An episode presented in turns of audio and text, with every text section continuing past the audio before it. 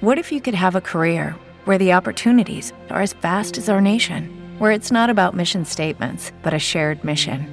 At U.S. Customs and Border Protection, we go beyond to protect more than borders from ship to shore, air to ground. Cities to local communities, CBP agents and officers are keeping people safe.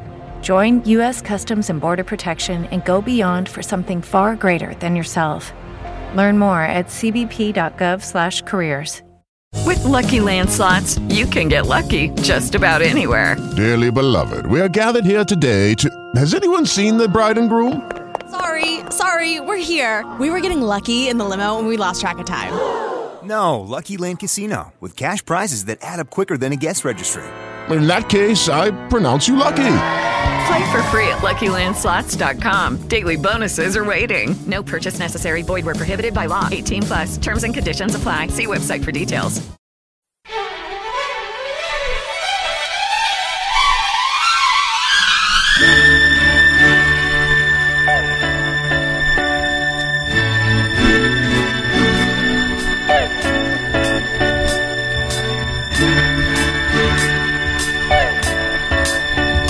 Sejam todos bem-vindos ao podcast Patriotas número 81. Dia de gala aqui hoje, Sidney. Eu estou de terno, estou de cueca lavada e pronto para falar dos vencedores do Patriotas Awards 2016. Só você não, né, cara? Todos nós aqui, né, com a nossa maior beca aqui, pronto, já com champanhe na mão. E vamos falar aí de prêmios, né? Tem prêmios dos melhores, dos melhores jogadores da temporada em várias categorias aqui que a gente selecionou. É, e piores também, né? A gente não só fala bem dos peitos, a gente fala mal também quando, quando eles merecem. E com convidado especial, né, Felipe? Pois é, continuando a tradição, a gente começou isso aqui o ano passado, a gente teve a Ana Paula Henkel, Ana Paula, que todo mundo sabe, uma das maiores vitoriosas do vôlei no Brasil, e a gente conseguiu trazer ela de novo. Oi, Ana, tudo bom? Oi, queridos, tudo bem? Um prazer estar aqui com vocês de novo. Estou aqui também na minha beca, com meu vestido Armani, meu salto, cabelo arrumado, maquiada, pronta para dessa noite de gala. E mais uma vez um prazer estar com vocês e falar de NFL que eu amo tanto. Eu acho que na outra encarnação eu fui jogador de futebol americano, porque eu, eu gosto demais disso. É um prazer é. estar aqui com vocês. Obrigado pela presença mais uma vez. Bom, para quem não sabe, o Patriots Awards a gente começou o ano passado, como eu disse. É uma ideia de fazer essa votação e a gente conseguir traduzir em forma de votos é, a opinião do público, do torcedor dos Patriots no Brasil. Então são 12 categorias, a mesma quantidade que a gente teve ano passado. Ah, onde o público a gente abriu aí por cinco dias no site, o público foi, votou e a gente vai passar aqui então os vencedores de cada categoria e também a opinião nossa aqui junto com a opinião da Ana. Sidney, aproveitar para agradecer todo mundo, a gente chegou a quase 10 mil votos dessa vez, cara.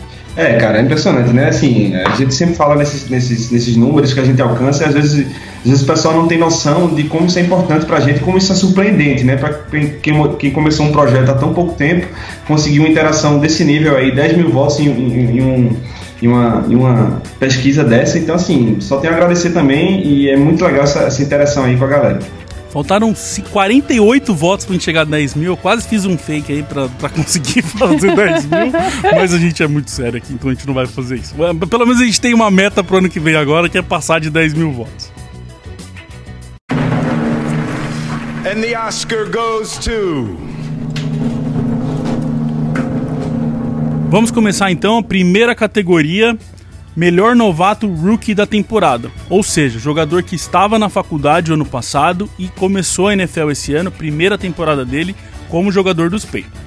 São cinco concorrentes: Vincent Valentine, o defensive tackle, Joey Thunney, o OL, Malcolm Mitchell, o wide receiver, Elando Roberts, o linebacker e Jonathan Jones, o cornerback. Escolhido pelo público, Sidney, Malcolm Mitchell, vencedor com 51,9%, e segundo lugar, Joey Thunney com 38,3%. É, vamos começar pelo Thunney falando, e a gente fala do vencedor do Mitchell na sequência. Thunney foi incrível essa temporada. Eu, eu digo, a gente aqui, todo mundo da equipe do Patriotas votou no Thunney, né, cara? Porque ele ocupou um espaço que a gente não imaginou que um cara vindo em seu primeiro ano ocuparia, né?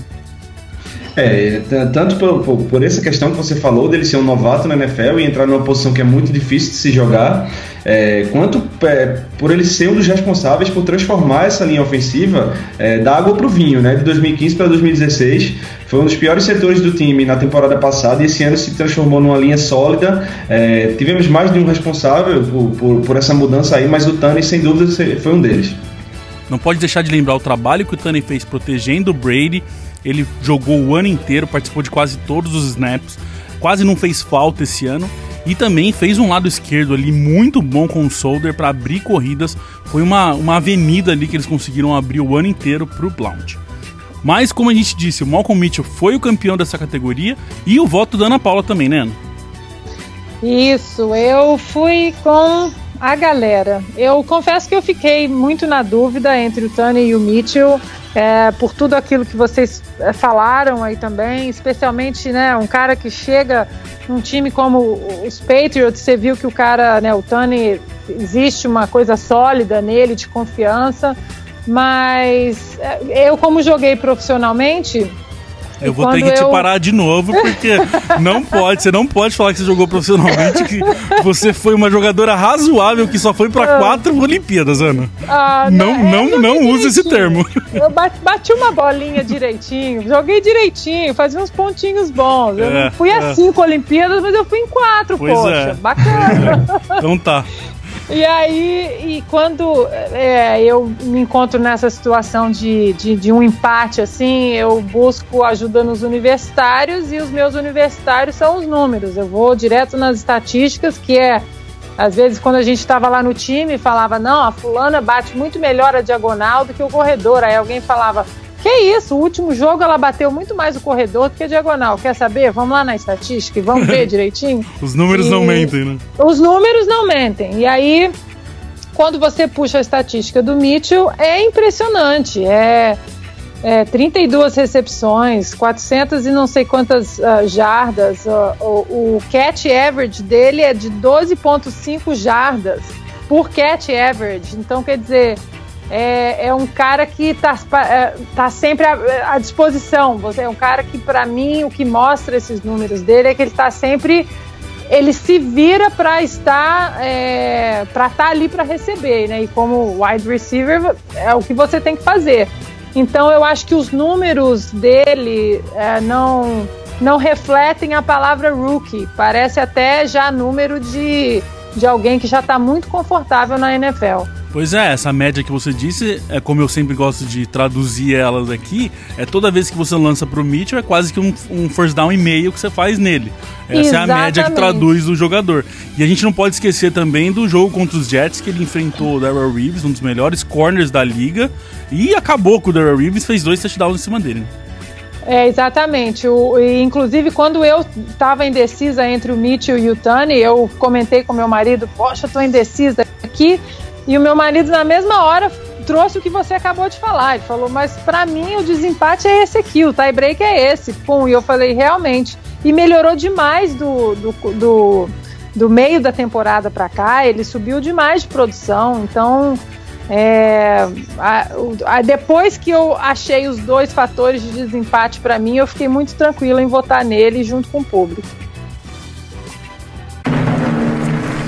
And the Oscar goes to. Próxima categoria: melhor novato veterano da temporada.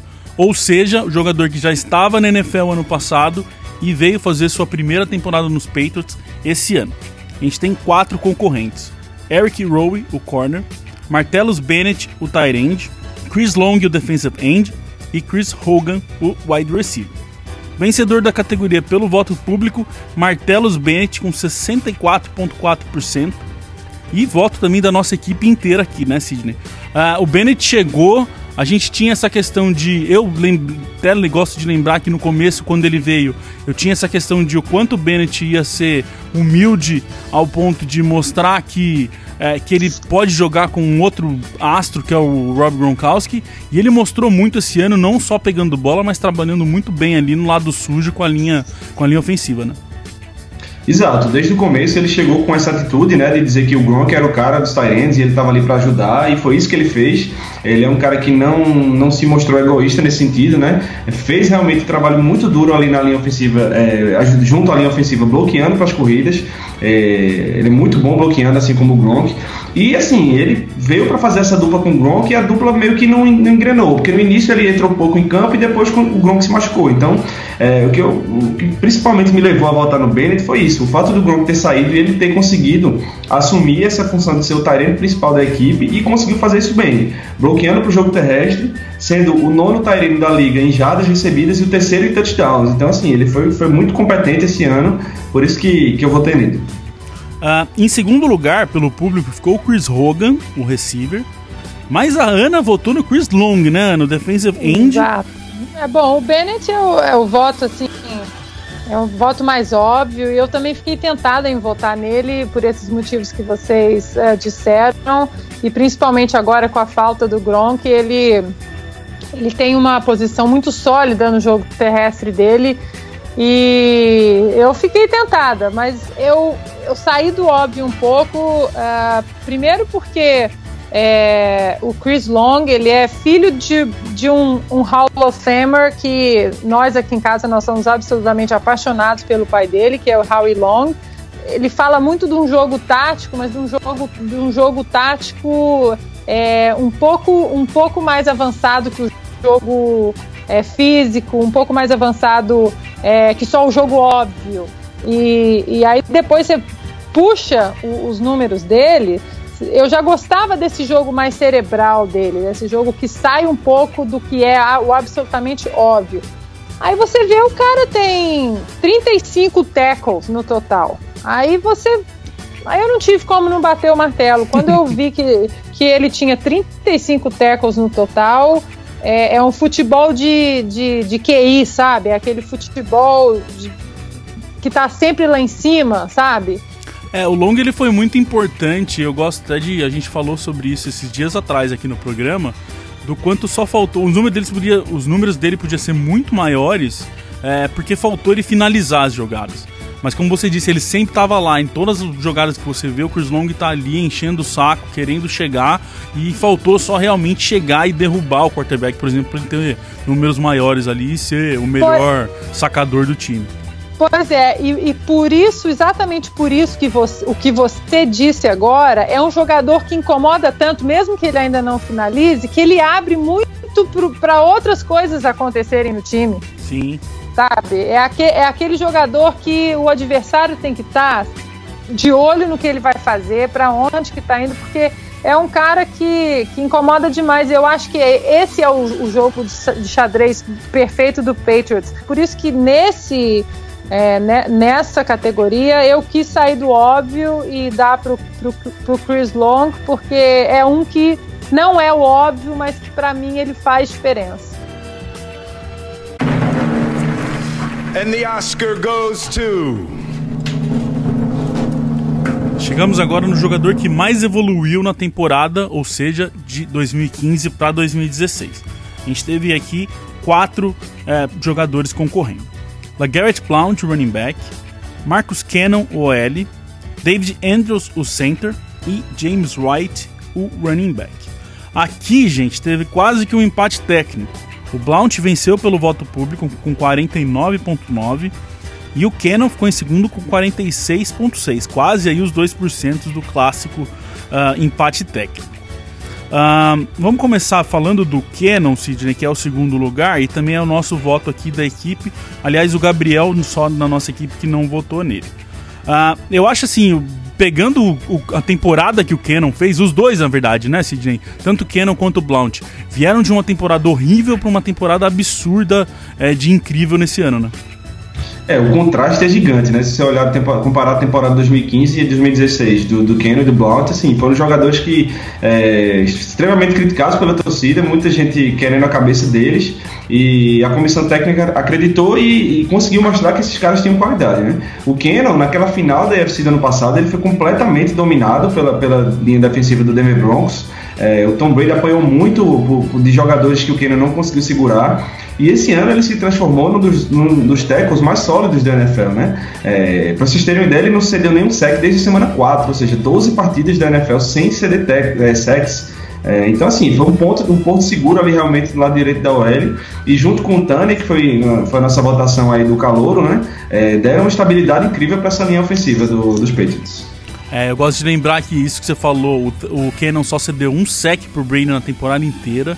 Isso é muito bom, é absurdo quanto a gente passou a confiar no Canon e como você disse, vindo daquela, daquele jogo absurdo de, de ruim que ele teve. É, e esse ano repetiu o jogo, jogou contra, é, contra o Von Miller de novo e a gente fez até post no site do quanto ele dominou o Von Miller. Então o crescimento do Canon foi absurdo. É, Ana, você tá no voto com a galera e com o Gabriel aqui do Patriotas no Blount, que também foi um jogador que muita gente queria fora o ano passado e esse ano veio e mostrou que é um running back incrível, né? É, exatamente. É, eu, o ano passado, eu estava na, na lista das que, das que queriam enforcar o Blount. a lista então, era grande. a lista era grande. Inclusive, se a gente voltar no nosso podcast do ano passado, eu acho que eu desci a lenha dele, mesmo quando o nome dele, dele não estava envolvido, eu tinha que falar mais dele. Porque realmente foi um jogador que, que frustrou bastante a gente é, o ano passado. E aí, esse ano, é, meu Deus do céu, que ano! Parece que tomou pozinho de pirlim-pim-pim e os números são incríveis. É, já é muito óbvio, né? Assim, na televisão, o jogo em si, sem você analisar os números, é muito óbvio como ele se faz disponível é, e como ele está forte fisicamente, como que ele está bem fisicamente. Ano passado não achei que ele estava tão bem fisicamente, tão bem quanto ele está esse ano. Aí você vai pegar ah, na temporada inteira dois fumbles só é, quase 300 rushes, é, mais de mil jardas, é, é uma, é, são números assim impressionantes. E, e vale lembrar também, é, eles até estavam comentando na, na uma das transmissões aqui, que dois anos atrás, em Pittsburgh, ele tinha só 266 jardas. Sim. 266 jardas. É, eu votei nele assim sem a menor sombra de dúvida e também porque o ano passado eu fui tão crítica com ele que ele me frustrou tanto, eu queria tanto esganar o Blount o ano passado, que esse, que esse ano ele realmente, literalmente, fechou a minha boca. pois é, eu gosto de. Eu acho que para mim o jeito que mais mostra o quanto o Blount foi bem é que a gente nem falou direito do John Lewis. É, Exato. Na, na off-season era a grande questão. Quando o John Lewis vai voltar pra gente ter um jogo corrido? Esse ano o Blount começou a correr, o Lewis voltou, ótimo, o Lewis tá de volta. O Lewis não chegou a fazer tanta coisa assim, mas ninguém reclamou, ninguém, ninguém elogiou, ninguém fez nada, porque basicamente a gente tinha o Blount, não precisava mais o Lewis ser aquele jogador que ele foi o ano passado, porque a gente tinha o Blount ali correndo de uma forma incrível.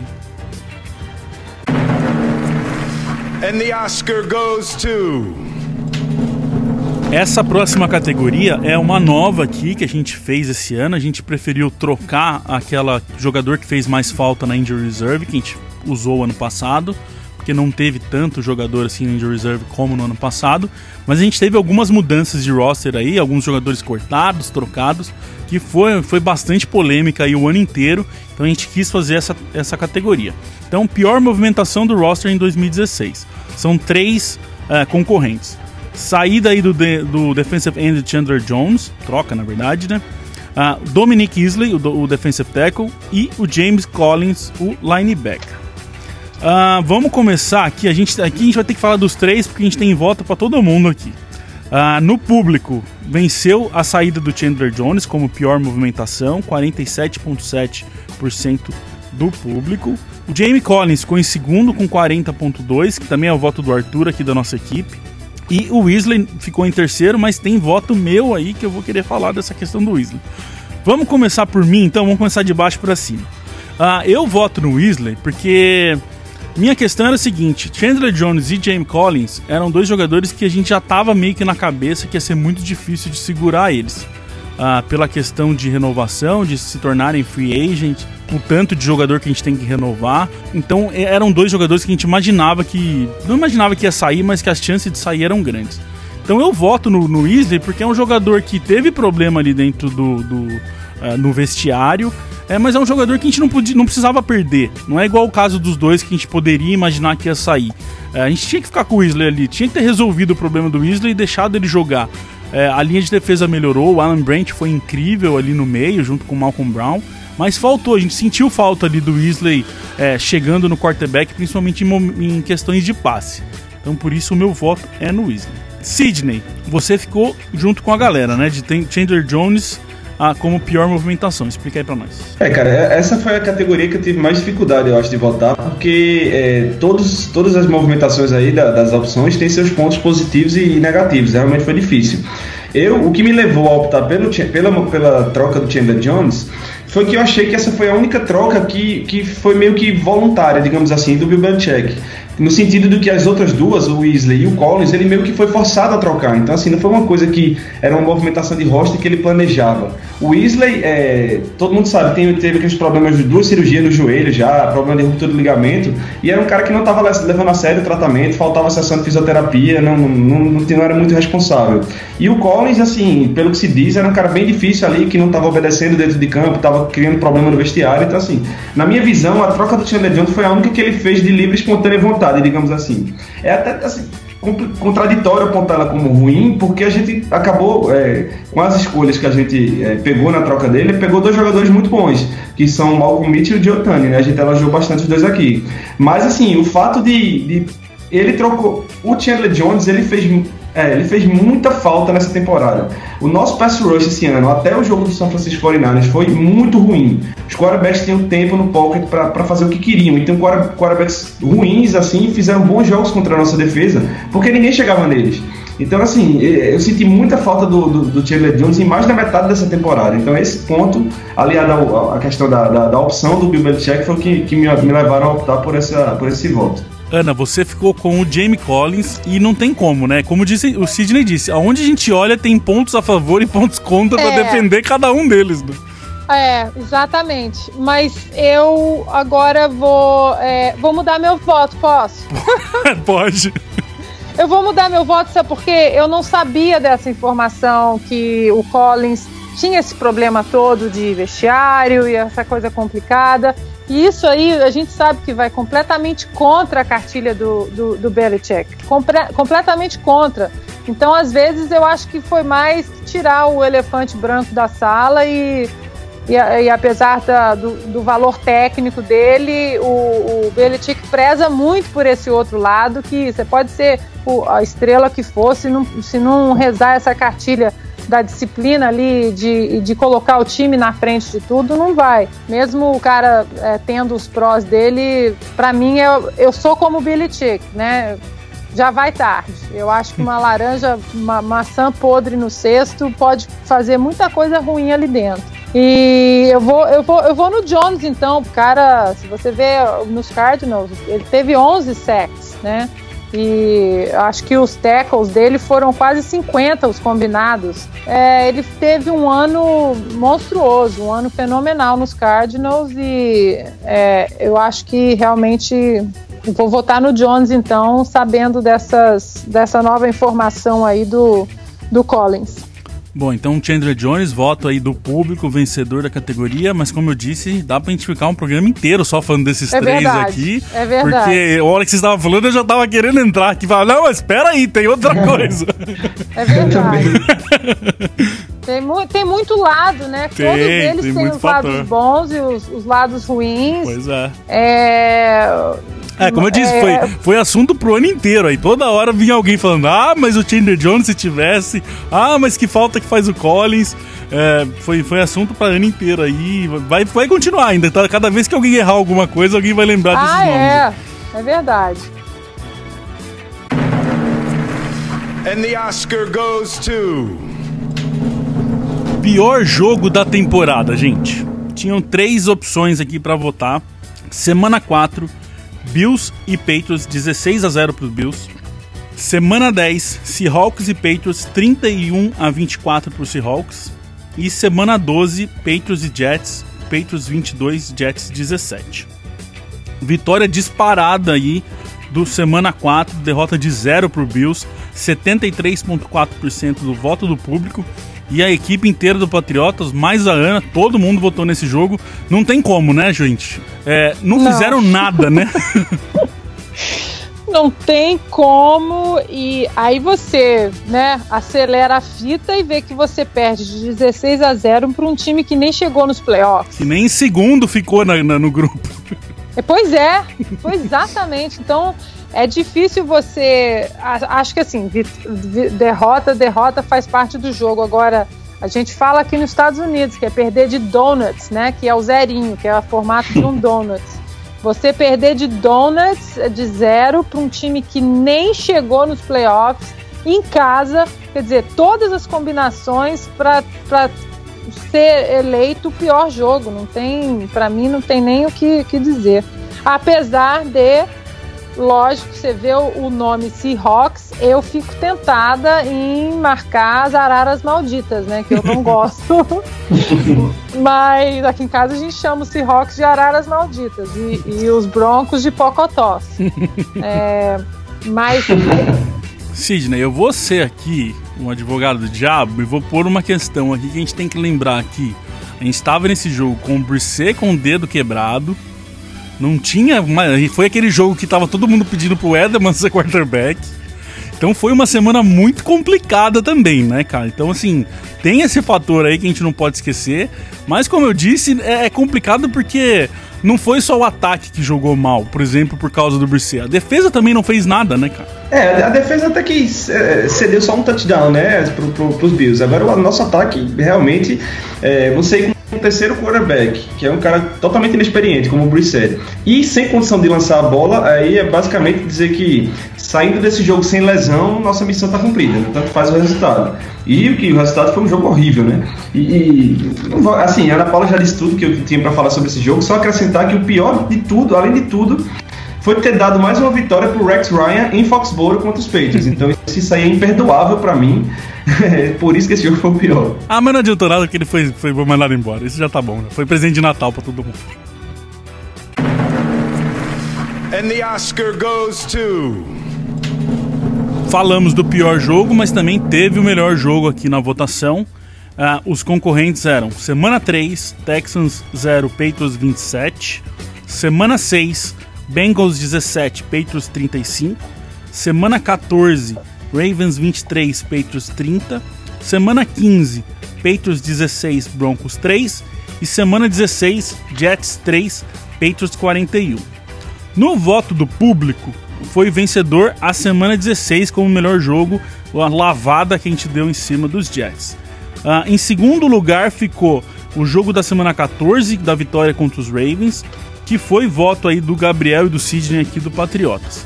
Mas eu vou começar por semana 3, que é o voto meu e da Ana, né, Ana? Ah, da vitória aí da lavada em cima do Texans, que não fez. Esses também não conseguiram fazer nada, não conseguiram piscar contra a gente lá em Foxborough. É, e, e né, já que a gente é, elegeu o pior, né, lá, lá em cima contra os Bills, que a gente tomou um donut, dar um donut também é bom, né?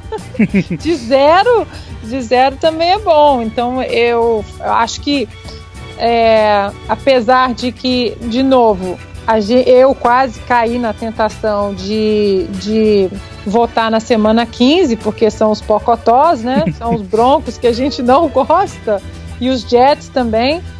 O jogo da semana 3 foi aquele jogo que. Uma pintura. Uma pintura. Defesa, special teams e o ataque estavam é, dançando como música ali e os Texans não conseguiram fazer absolutamente nada e aí que a gente vê no pior jogo você perder para um time que nem chegou nos playoffs horrível. Agora no melhor jogo você ganhar de um time que agora está nos playoffs que é o nosso adversário e de zero foi uma pintura aquele jogo e absolutamente tudo funcionou Sidney, você votou junto com o segundo lugar aí do, do público, você e o Gabriel, no jogo contra os Ravens, né? Fala um pouquinho. Pô, eu escolhi esse jogo contra os Ravens porque é, a gente estava no, momento da temporada em que os Patriots estavam ganhando todos os jogos e tal, mas só se falava que a nossa tabela era muito fácil, que a gente não enfrentou nenhum ataque decente, que a gente só enfrentou adversários ruins. E esse jogo contra os Ravens, para mim, foi o jogo que a gente chegou contra uma equipe forte, que uma, uma, equipe que sempre dá trabalho, que não tem medo de jogar em Foxborough, e a gente foi dominante de uma forma que o placar não conseguiu retratar. Porque se não fossem aqueles dois fumbles dos special teams, é, os Ravens tinham feito nove pontos nesse jogo. É, e era um ataque que vinha bem, era um time que vinha na liderança na época da divisão deles, que é uma divisão difícil. E a gente dominou completamente. Assim, nosso, nossa parte de ataque e defesa dominaram completamente a equipe deles. É, então, assim, foi o primeiro jogo, eu acho, dessa temporada que disseram: não, a gente enfrentou agora um adversário bom e a gente conseguiu ser dominante, apesar de, apenas sete pontos no placar, por conta dos special teams. Então, minha, meu foi por isso, porque foi um, um grande jogo do ataque e da defesa dos Patriots contra um, um, time, um time realmente de qualidade. Bom, o campeão aqui da categoria, a gente nenhum da gente que votou, mas eu queria que a gente tentasse falar um pouquinho pra gente tentar entender um pouquinho a cabeça da galera aí, que foi 31% de voto no Peitos e Jets na semana 16. Ah, se a gente for pensar, não é um jogo que valeria muita coisa, óbvio, a gente precisava ganhar porque a gente estava na, na busca aí pela, pela primeira colocação na EFC.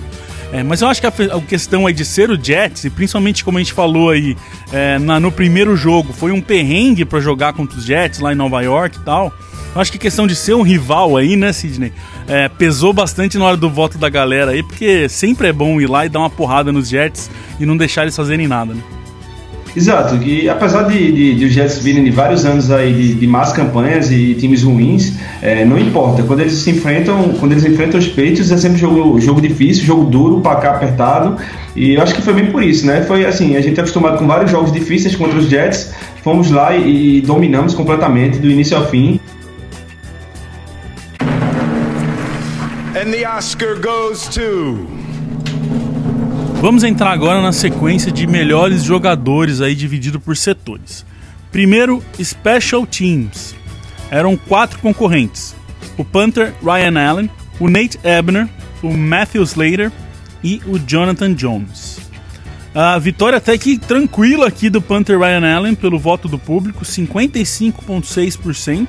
E de todo mundo aqui também, equipe Patriotas inteira, Ana Paula, é, cara, eu, votei no Ellen porque assim, eu acho que é, a importância que ele teve esse ano em, em ajudar o, o, nosso time a resolver situações complicadas de jogo foi muito grande.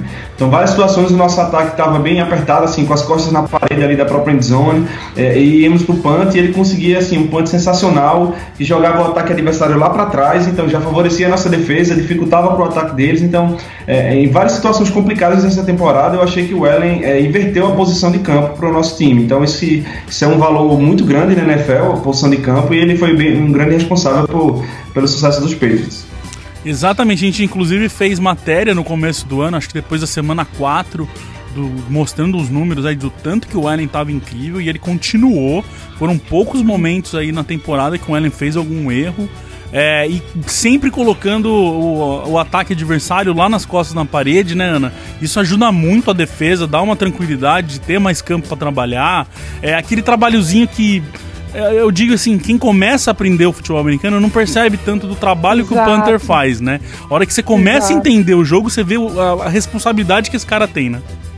Exatamente. E, e o, o, o, o Ellen, para mim, para resumir assim, o que eu sinto em relação a ele, é aquele cara que você olha e fala, ele tá em campo, aí você até desce assim na cadeira, uff, ele tá em campo. Sabe? Aquela coisa que, que você confia, você sabe que dali ele vai fazer o que ele tem que fazer. É, uma curiosidade sobre o Ebner, é, não sei se vocês sabem, mas ele nas Olimpíadas do Rio ele jogou rugby pelo, pela seleção americana, né? Sim. E, e o, o, que a gente, o que a gente sabe, que a gente escuta aqui é que o, o, o Belichick adora o Ebner, é um cara assim que, que dizem que ele é altamente assim é, coachable, né? Que é aquele cara que é muito fácil de, de lidar, que ele se encaixa em qualquer, uh, em, em, qualquer estrutura. É um cara que se doa pro time. É, os, os quatro aí são interessantes. O Slater também é um capitão absurdo. Uh, o, a pessoa que é o Slater é incrível. Inclusive, ele acabou de ganhar aí o prêmio uh, da NFL Ah, o próprio Jonathan Jones chegou, né, Sidney, como corner aí, primeiro ano, não apareceu tanto no, na defesa, mas fez um trabalho inacreditável ali. A gente tem o King também, né, que o ano passado a gente falou muito dele, esse ano ele deu uma sumidinha, mas também faz um trabalho incrível.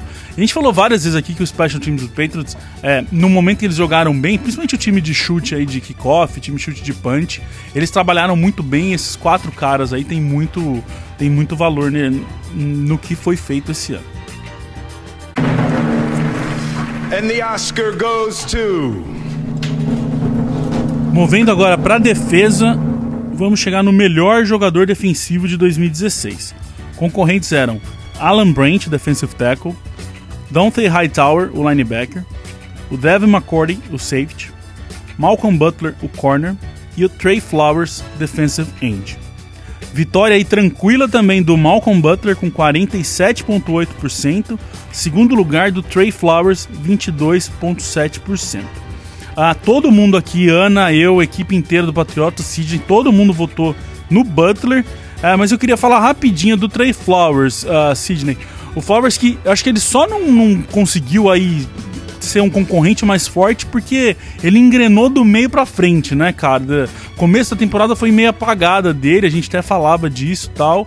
É, depois ele engrenou e conseguiu ter uma temporada boa. Acho que só por causa disso, né? Porque ele foi muito importante ali, o jogador que mais conseguiu sacks pra gente, né?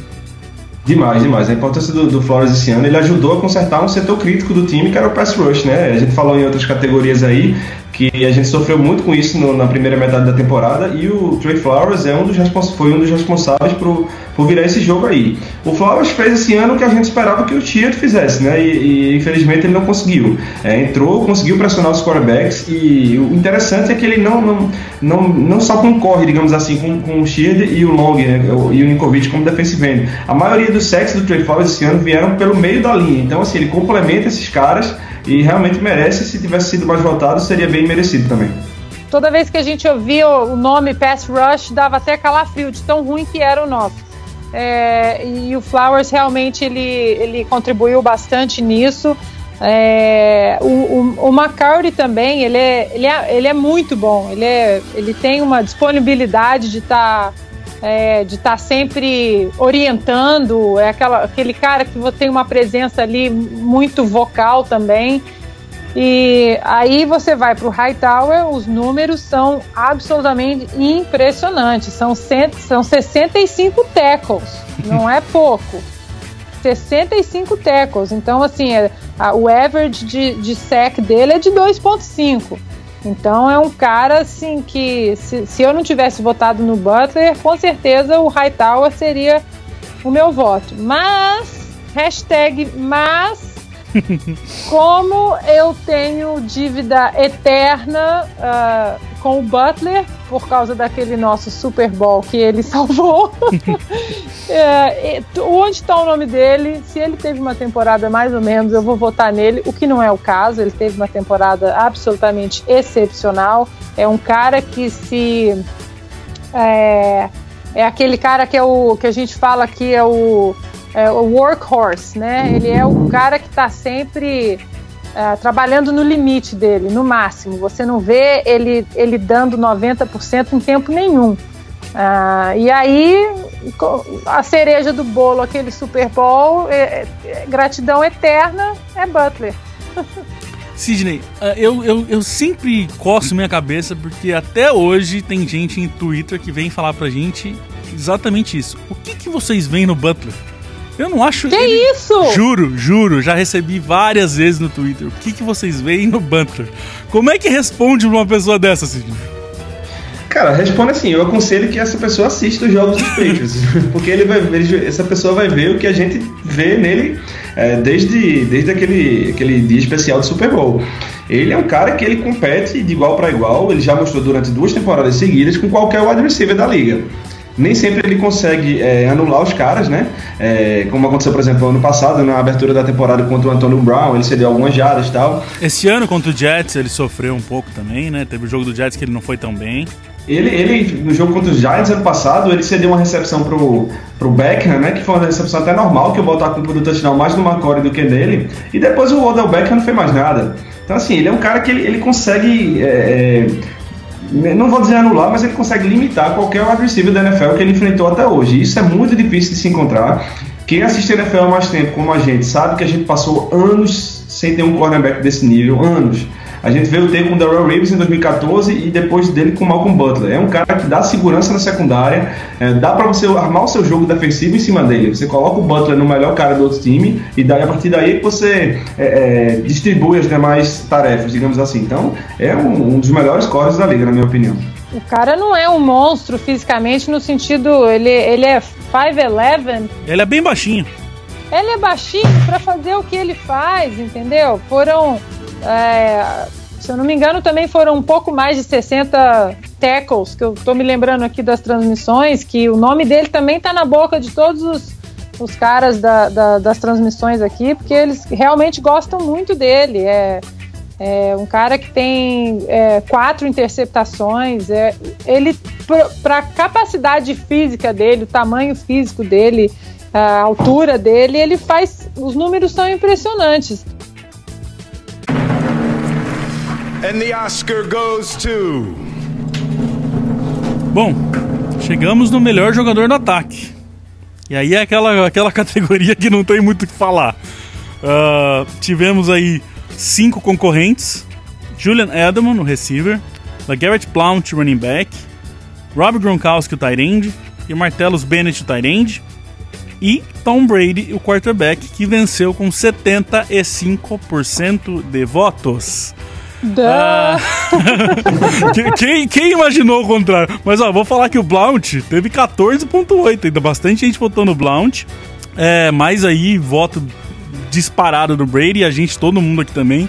Eu sempre tenho um problema muito sério de falar do Brady. Eu não sei mais o que eu falo do Brady, para ser sincero. A então... gente não, tinha que fazer um programa só sobre ele, é. porque até para justificar o voto nele, não... a gente vai ficar meia hora falando. É, e ao mesmo tempo não deu que falar, porque todo mundo já falou tudo. É, o Brady, ele só melhora, né, gente? Não tem. Foi você que falou, Sidney, que tem que fazer um vinho ou um whisky com o nome do Brady? Eu acho que, é, eu acho que esse, é o, esse é, o, é o resumo, né, cara? É impressionante, porque assim, falar bem da, da, da, qualidade do jogo dele ao longo dos anos é, é, fácil, a gente sempre fala isso aqui, é chover no molhado.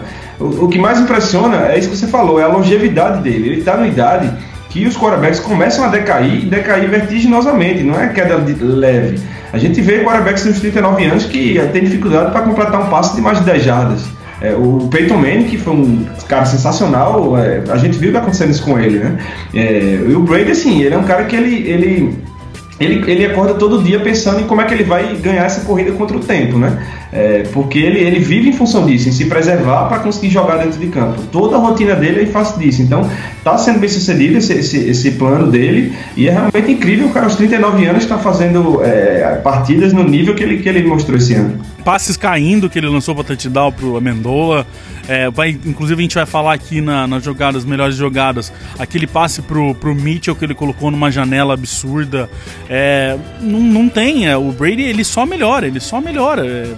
Tomara que o Brady fique jogando mesmo, porque se é. cada ano ele fica melhor do que o ano, o ano anterior, ele tem que continuar os números, assim, a gente não vai nem falar, né? Os números aí, para entrar nos números do, do, do, Brady, a gente realmente tem que dedicar 10 minutos cada um só falando dos números. São realmente, assim, impressionantes, impressionantes. Números, assim, e cada semana que passa, ele bate um recorde dele, né? Vocês já Exato. repararam isso?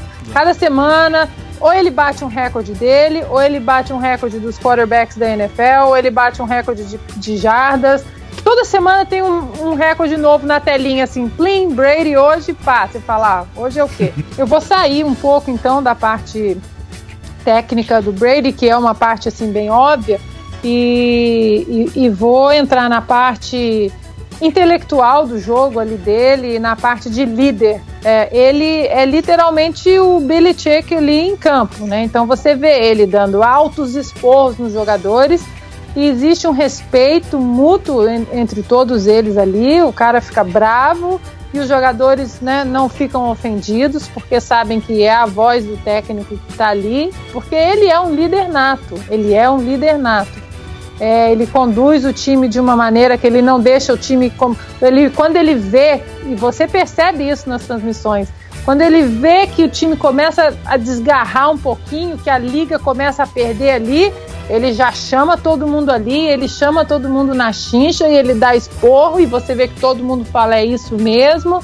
Então essa, essa é outra qualidade que normalmente os quarterbacks da NFL têm. O Peyton Manning tinha isso também. O, eu vejo que o Aaron Rodgers ele também tem isso, mas você vê que no Brady é, é um note a mais ali, né? Ele tem, é, é, é, ele é muito abençoado nesse sentido de ter um pacote muito completo. Ah, eu, para completar isso, o que você falou, uh, eu tive a oportunidade de estar no mesmo, no mesmo, no mesmo lugar que o Brady, ali, na mesma sala que o Brady. E eu estava ali, ele não estava, e era um clima o lugar. A partir do momento que ele entrou, ele não precisou falar nada. É incrível como o ar muda, a energia muda, é, você não precisa saber que o Brady tá lá. Parece que o seu corpo sente que o Brady está no lugar, sabe? É, é mas muda isso, tudo, muda tudo. Isso que, isso que você disse, para quem vem de esporte profissional como eu, isso é a chamada liderança nata. A pessoa nasce com isso, nasce com aquela semente, aí você tem a sorte de ter um técnico do seu lado que pode desenvolver essa semente, que consegue manter ela ali viva, vai crescer, vai dar frutos e, e, é por isso que o casamento Brady Belichick é, é um casamento perfeito. Eu acho que eu tenho as minhas dúvidas, sim, assim, eu acho que o Brady tem o valor dele, mas eu não sei se o Brady seria tão o que é se ele não tivesse um Bill Belichick por trás dele e vice-versa. E vice-versa. O Belichick é, também talvez não seria exato. tão vitorioso sem um Brady ali dentro de campo. Exato, exatamente. Mas você vê que essa liderança nata dele é, faz a diferença quando precisa fazer. E o legal é que não é uma liderança nata que ele tem que tirar da bagagem toda hora. Ele tira quando precisa. É. Ele tira quando precisa e quando ele tira, o time sabe que tem que responder. And the Oscar goes to... Bom, tudo isso que a gente falou de Brady, uh, não tem como. A gente tomou uma decisão esse ano, né, Sidney? Uh, porque como a Ana disse, onde coloca o Brady? Ele vai ganhar? Não tem como. Então a gente tomou a decisão de a partir desse ano o prêmio MVP chama Prêmio Tom Brady, certo? E o Brady não participa mais porque ele é vencedor honorário de todos os anos agora, certo? É, exato. Senão ia virar uma repetição, né? Todo ano a gente chega aqui para dizer que o MVP do, do, time é o Tom Brady, até que ele se aposentasse a gente não ia ter variação desse, desse prêmio, né? Então acho que é justo é, dar, dar espaço para os outros também, né? Terem um reconhecimento com a galera daqui. Então, ó, os cinco concorrentes foram LaGarrett Blount, running back, Dante Hightower, linebacker, Rob Gronkowski, o tight end, Malcolm Butler, o cornerback e Julian Edelman, o wide receiver. Vencedor fácil com 68.1%, LaGarrett Blount. Voto da galera. O voto aqui da Ana Paula e do resto da equipe foi do Malcolm Butler. Então eu vou começar com vocês. Uh, Sidney, a Ana falou mais bastante ali do Butler na hora da defesa, então se você quiser falar um pouquinho aí do seu voto do Butler. É, o, o Butler para mim é, foi, foi, o voto de melhor defensor e de melhor do MVP, digamos, da temporada, dentro desse nosso critério de deixar o Brady fora. Então, é, dos que sobraram, digamos assim, foi o é. Butler. Porque, a meu ver, ele muda essa defesa. Ele é um jogador que. que, que, que ele, ele, ele, você consegue, como eu disse há pouco, você montar um esquema de jogo com base nele. Você coloca o Butler para marcar o melhor cara do, do, do, outro time, o melhor wide receiver, e a partir daí você distribui as peças lá. Então ele é um cara que, que ele muda essa defesa de patamar. A gente sabe que é ficar sendo um quarterback, um corner de elite durante anos a gente sofreu com isso e a gente vê como, como o Butler muda isso aí. O Blount é inegável assim que, que, que ele fez uma temporada fantástica. Eu também fiquei em dúvida se votaria nele, cogitei votar no Blount. Mas o ponto que me levou a optar pelo Butler foi que o Blount, assim, se você tira o jogo terrestre, a gente já viu o Brady anos aí lançando 40, 50 bolas por jogo e conseguir levar a gente até a final de conferência. Tá? O jogo terrestre ajudou muito, então o Blount foi responsável por isso. Mas assim, a gente vê esse time andar sem o jogo terrestre e já sem um corner de elite como o Butler, eh, eu não vejo tanto esse time andar. É hashtag gratidão eterna. Não tem jeito. É, não tem jeito. Embora é, eu os, os, nomes aqui, tirando o Gronk, que infelizmente né, se, se contundiu e depois essa regra aí de não poder né, seguir na temporada, é, os números do Blount são realmente incríveis. Os do Hightower também são números assim absurdos.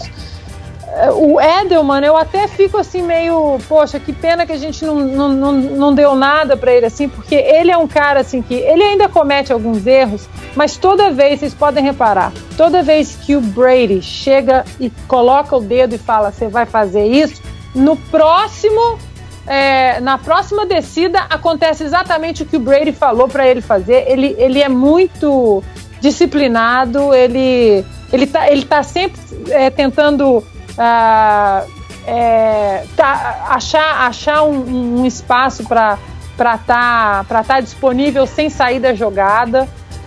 Uh, mas o Butler não tem jeito, é aquilo tudo que a gente já falou dele e para os próximos que te pergun que perguntarem para vocês porque o que, que a gente vê no Butler, você fala, a gente fala assim, ah, não vê nada, a gente só gosta dele. Bom, eu votei junto com a galera, eu votei no Blount. Ah, eu acompanho, eu sou torcedor do Oregon Ducks no, no college, então eu acompanho o Blount desde lá da época do college. Eu já era muito fã do, do, do Blount quando ele corria pelo Ducks. Ah, tive a minha meu problema de quase que a gente se separou aí o ano passado, a gente teve uma briga séria, eu e o Blount, é, mas esse ano ele voltou a me encantar. É, eu acho que o Blount trouxe pra gente uma coisa que a gente não sabia quase que existia, que é um jogo equilibrado de ataque. A gente estava acostumado, o torcedor dos Peitos era acostumado a dar a bola pro, pro Tom Brady lançar. Então o Blount trouxe isso pra gente, essa, essa vontade, essa, essa torcida de ver um jogo, uma, uma jogada corrida e saber que algo pode acontecer. É, e o Blount foi um, o verdadeiro búfalo, que é o apelido dele. Ele arrancou, tem, tem jogada aí que ele puxou sete jogadores para entrar pro touchdown. É, é. Ele conseguiu muita jarda é, grande, de muita jogada com bastante jarda. É, então, para mim, o principal aí óbvio, como o Brady não tá nesse caso, para mim é o Blount porque ele trouxe essa versatilidade pro ataque que a gente não sabia que existia, que é ter um jogo corrido, que é poder é, correr com a bola e lançar com a bola. Então isso para mim faz o Blount o MVP do É, ele tem 44 longest run, né? Os números dele são impressionantes. 1160, 1100, 1100 e alguma coisa jardas. É, acho que quase 300 rushes. É, os números são realmente impressionantes, 18 touchdowns. É, é, um jogador também que esse ano não sei se a gente chegaria onde a gente chegou, por exemplo, sem ele e sem o Gronk. Né? O yeah. cara fez a diferença. Mas o meu hashtag gratidão eterna, aquele Super Bowl, nunca seria nosso sem o Butler. And the Oscar goes to... Hora da pior decepção da temporada. O jogador que a gente mais esperava que ia fazer alguma coisa, ou pelo menos ia render o que está acostumado a render, e foi lá e não fez nada demais. Os concorrentes são Cyrus Jones, o cornerback, Stephen Gotskowski, o kicker, Danny Amendola, wide receiver, Jabal Sheard, defensive end, e Rob Ninkovic, o defensive end. Vitória não foi larga, foi aí de 9% do Cyrus Jones no voto público. Segundo lugar para o Stephen Gotskowski. Porém, Gabriel, Arthur, Sidney aqui do Patriotas, todos votaram no Jabal Sheard, Sidney. Quer falar um pouquinho do seu voto aí do Sheard? Fala sim, cara. É, eu também fiquei em dúvida entre dois nessa categoria, né? Fiquei em dúvida entre o Sheard, que foi o meu voto, e o Goskowski. É, o que me fez optar pelos dois, é, pelo Sheard, no caso, nessa, nessa disputa com, com o Goskowski, foi que eu acho que eu senti mais falta do Sheard nessa temporada do que do Goskowski. O Goskowski errou muitos field goals que a gente não estava acostumado a ele errar, mas acabou que isso não definiu tantos jogos, assim, não, foi, não pesou tanto nas partidas. Já o, a, o, que o Sheard prometia na temporada passada e que ele, que ele apresentou nessa, para mim fez muita falta. A gente não tinha pass rush, como a gente já falou várias vezes aqui, nesse mesmo programa, inclusive. Então, assim, é, é, quando saiu o Chandler Jones, meio que um seguro que você tinha é que a temporada do Chiefs de 2015 ter sido ótima. Então que ele ia segurar o bastão ali deixado pelo Chandler Jones e ia tocar isso aí, o pass rush conseguir é, produzir. Mas não, ele simplesmente desapareceu essa temporada, chegou até a ser deixado de fora de jogos, mesmo estando saudável, é, como uma forma de punição, pelo que se disse lá, por, por não estar rendendo o suficiente nos treinos. Então é, foi uma decepção muito grande para mim. Ana, eu e você votamos no Gotskowski ah, como eu disse, ele ficou em segundo com o Cyrus Jones. Eu vou puxar os dois aqui pra gente falar junto. Uh, Cyrus Jones, que muita gente. Eu, eu acho que Acho que o voto da galera do Sarge Jones não foi nem decepção, foi mais raiva do que decepção, porque ele fez tanta bobagem de, de, de, perfeito. Se a gente falou que o, lá no começo que o Tani não, não, não, não merecia nem ser chamado de rookie, o Cyrus Jones merece todos os nomes de rookie que ele possa ter, é. né? Porque os erros deles foram muito bobos, né? Erros, erros infantis, né? Erros assim que você fala hello, aí acontece de novo, você fala outra vez, aí você fala outra vez, então é aquela falta de correção imediata, não, não, sei se tem algum fator psicológico ali com ele. É, foi terrível, terrível esse ano. Pois é, eu acho assim, eu não votei no Jones, no Cyrus Jones, porque exatamente por ele ser um novato. Eu tinha alguma expectativa nele. Ah, quando ele veio, toda essa questão dele ser um ótimo retornador no college, é, ter trabalhado por Alabama, ter feito vários números bons em Alabama, mas começou ali já no training camp, que ele começou a querer errar na hora de pegar a bola, ele já não estava conseguindo. Então ali minha expectativa já caiu bastante com ele, e como eu disse, por ele ser um rookie, eu não tinha expectativa alta nele. Exatamente, por isso eu não, eu não, eu não votei nele, que eu já tirei ele logo de cara, assim, da minha lista. Ah, sabe, é, é aquela coisa tem vários fatores e né, tudo, tudo embolando ali como rookie. Realmente é. Aí eu já nem, nem considerei mais. Agora, o Gostovski, ele para mim eu votei porque ele é o Blount na versão oposta. Tudo que o Blount, que eu xinguei o Blount o ano passado e que eu tô feliz com ele esse ano, o Gostovski é o contrário. Ano passado era, ai, que bom que a gente tem o, o, o Stephen como kicker. Esse ano era, ai meu Deus, é ele. Ah, esse ano era quem que a gente vai trazer para dar um susto nele, pelo amor de Deus. É, é bem Passei isso. muita raiva. Passei ah, o... muita raiva, xinguei muito a televisão por causa dele. É o que eu tenho para falar. É, tanto que ele ganhou como melhor Special Teams no nosso Awards ano passado, ganhou fácil. Exato! É, fez uma temporada incrível, teve o erro nos playoffs, mas até então, quando a gente olhava, era, meu, normal, playoffs tal, beleza, você tem créditos. Só que, para mim, essa questão oposta do Cyrus Jones. Ele é um cara que eu confiava, que tem vários anos de liga e que nunca eu imaginei que eu ia ter. Nunca, nunca eu imaginei que eu ia ter um ano xingando tanto o Gotskowski igual eu tive esse ano. É, ele melhorou, parou de errar agora ali. Quer dizer, parou de errar não, mas tá, tá indo aí, já tá melhor, tá ganhando um pouco mais de confiança. Mas por mim, na, no, no, fator geral aí de 2016, como eu disse, eu nunca imaginei que eu ia ficar tão bravo com, com o Steven Gotskowski igual eu fiquei esse ano. Exatamente, uma frustração da onde a gente não esperava que, que viria. And the Oscar goes to. Última categoria do Patriotas Awards esse ano.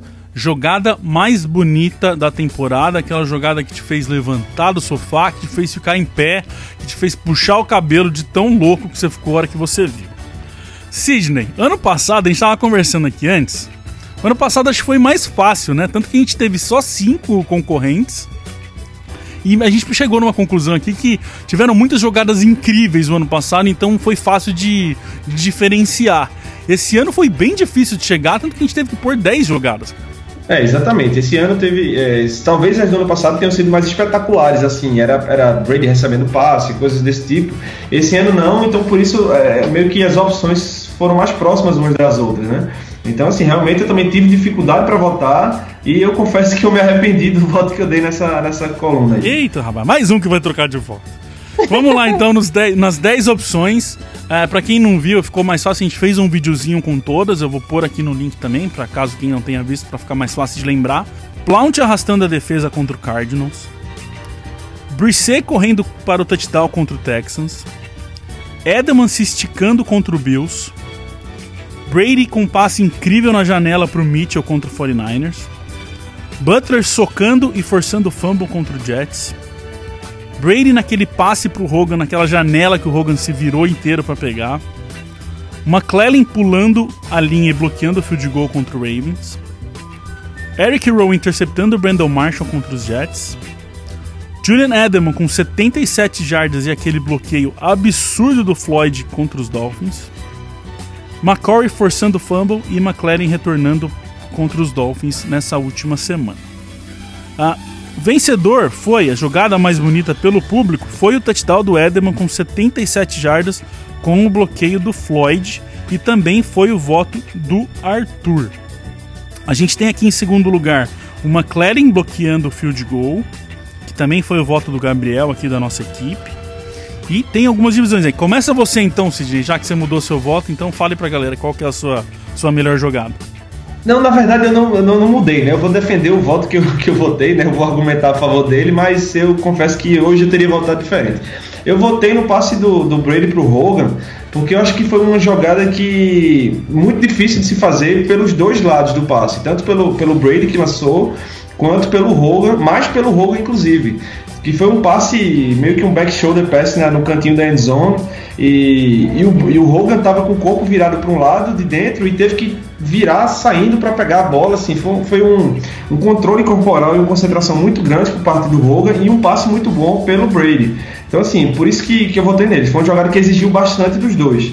Mas eu confesso que se eu fosse votar hoje, eu votaria na jogada que, que foi a que levou o voto seu e da Ana Paula aí, né, Felipe?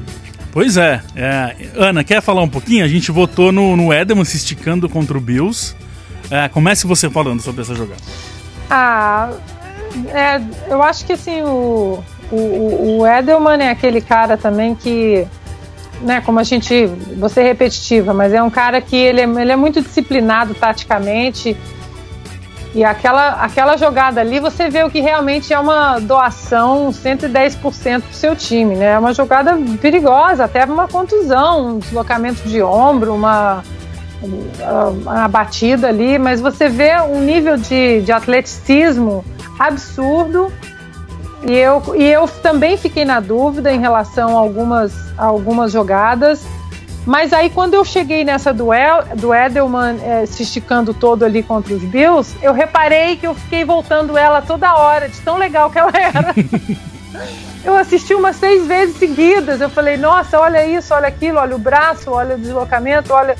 Eu falei, é, é essa, é uma jogada. E depois você vê de vários ângulos, né, em câmera lenta, até a plasticidade da jogada acabou ficando muito, muito bonita.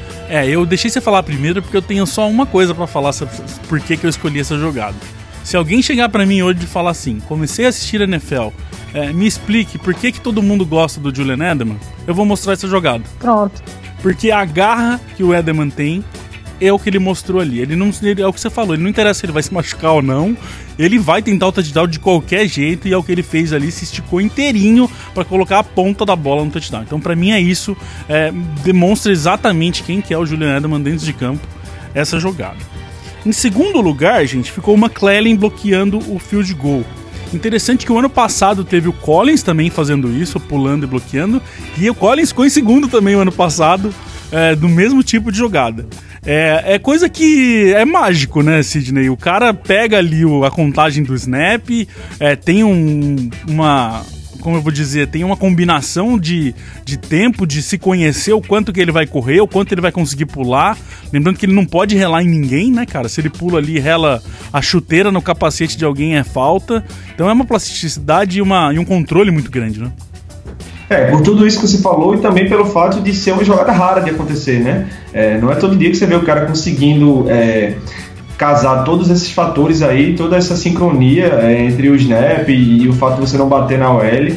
Então, assim, é, uma, é raro de acontecer, é uma jogada que, que mexe muito com, com com o ânimo dos times em campo, eu acho, né? Quando você consegue bloquear um field goal ou um extra point do outro time, você meio que entra na cabeça dos caras, a torcida sente isso, a torcida vai pro jogo, no caso a torcida do time que bloqueia. Então eu acho que por tudo isso é que a galera gostou dessa jogada. E digo mais porque o ano passado do Collins foi no finalzinho do jogo, o jogo já estava definido ali e tal, foi aquele jogo maluco do Colts que fez aquelas bobeiras lá. É, esse ano não, né, cara? O McClellan fez num, num momento importante do jogo, é, onde precisava sim segurar, não, precis, não podia tomar ponto. É, e ele foi lá e é. conseguiu fazer isso numa hora importante, né? É aquela jogada que se você tá com a bacia de pipoca no colo, tá voando pipoca, você fala, não, meu Deus! É aquela jogada realmente que você perde o ar pelo momento decisivo, como você disse. No, normalmente já seria uma jogada bacana que a gente ia falar, poxa, bloqueou e tal. mas pelo aquele momento crítico do jogo pra gente, é, eu entendo também que completamente os votos nessa jogada, porque aqui em casa voou, pipoca, tchê. Eu quero falar um pouquinho também da jogada vencedora, que é o, o touchdown de 77 jardas do Edelman. Uh, eu confesso que eu, é uma das que eu menos escolheria, para falar a verdade aí. Eu achei que foi muito mais erro dos Dolphins, Sidney, do que um acerto nosso. Eu entendo pela plasticidade do negócio, né? Porque é um, são 77 jardas, então é o que todo mundo adora ver. E tem aquele bloqueio do Floyd que foi absurdo, né, cara? Então ajuda nisso. Mas eu acho que na questão tática ali do negócio, uh, não foi tão assim. O que, que você acha? É, acho que a jogada só acontece que no momento, porque no momento que o Edelman recebe o passe, é, o cara dos Dolphins é o mais, do, mais até do que o Edelman é, foi genial com o drible, não. Foi mais um erro de ângulo, eu acho, do, da defesa dos Dolphins.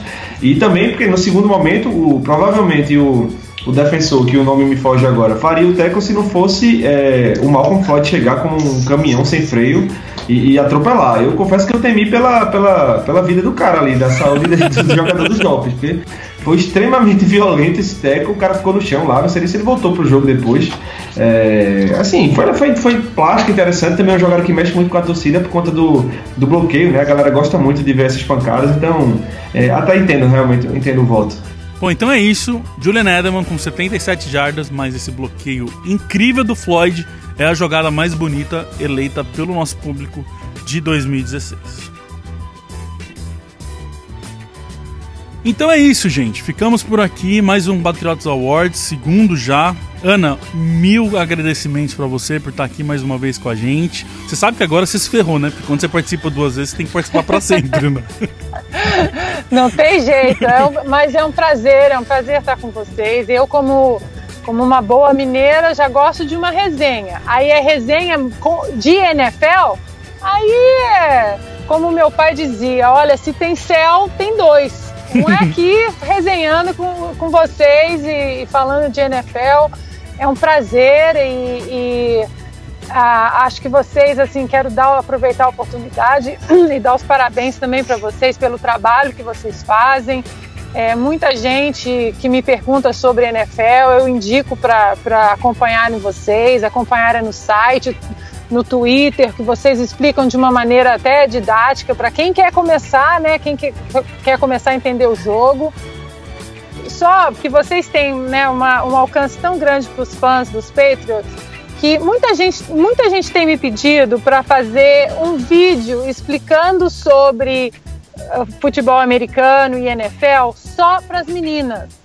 Então, eu queria é, aproveitar a oportunidade e deixar um recado que eu prometo que eu vou fazer esse vídeo é, explicando o NFL de uma maneira muito didática que até a minha mãe de 72 anos entendeu. Então, é, as meninas estão me pedindo bastante, as moças, as mulheres estão me pedindo bastante.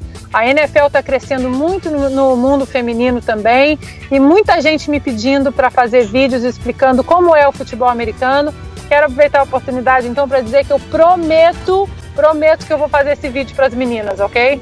Muito bom, porque realmente tem muita mulher chegando no Patriots que a gente tem uma. Já está cada vez aumentando mais a interação de mulheres.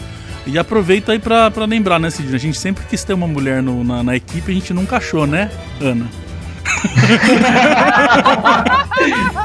Impressão, não, eu não sei por que, que eu falei, Ana. Imagina, ó, agora não dá pra desconvidar mais, convite aceito. E aí? Ih, vamos embora, véio, vamos embora. Se você não segue a Ana é, e não sabia, nem passava pela sua cabeça que uma jogadora incrível do vôlei sabe tanto de NFL e gosta tanto de NFL, siga, né, Sidney? Que ela tá sempre ali. Dia de jogo é o melhor, que a Ana fica maluca, né, cara? É, imperdível. O Twitter da, da Ana Paula, em todos os sentidos, é, eu não, não deixo de acompanhar nunca. Dia de jogo, eu vou te falar, eu me seguro pra não, ita, não twittar um palavrão. é difícil, às vezes passa. Comigo passa. Então, assim, queria aproveitar e reforçar o agradecimento. Muito bom falar com a Ana Paula, assim, como, como da outra vez também. Muito legal bater papo sobre a NFL com ela, sabe tudo realmente. É um prazer. Então é isso, gente. Ficamos por aqui. Mais uma vez, quase 10 mil votos. A gente não esperava por essa. A gente promete voltar ano que vem com mais um Patriots Awards 2017 daí. Uh, e estaremos aqui uh, nesse sábado, Sydney, Patriots e Houston Texans, lá em Foxborough. Agora é ganhar ou ganhar. E a gente vai estar com ao vivo, meia hora antes do jogo, no Facebook, falando tudo sobre esse jogo. Porque, é, por mais aí que pareça que possa ser um jogo fácil, é playoffs, né, cara? Playoffs não dá pra bobear. Exatamente, jogo complicado. A gente vai falar por quê durante essa semana aí. Não deixem de, de acompanhar com Patriotas. Ficamos nessa, gente. A gente volta semana que vem sobre possivelmente a vitória contra os Texans. Abraço!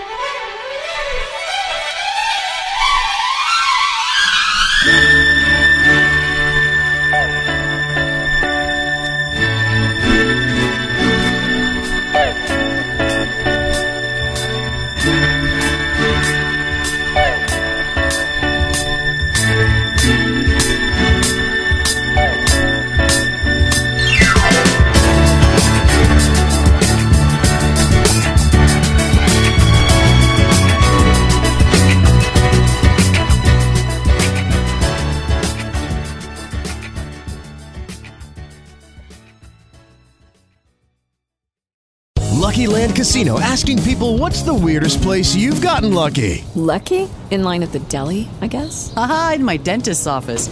More than once, actually. Do I have to say? Yes, you do. In the car before my kids' PTA meeting. Really? Yes. Excuse me, what's the weirdest place you've gotten lucky? I never win and tell. Well, there you have it. You can get lucky anywhere playing at LuckyLandSlots.com. Play for free right now. Are you feeling lucky? No purchase necessary. Void where prohibited by law. 18 plus. Terms and conditions apply. See website for details.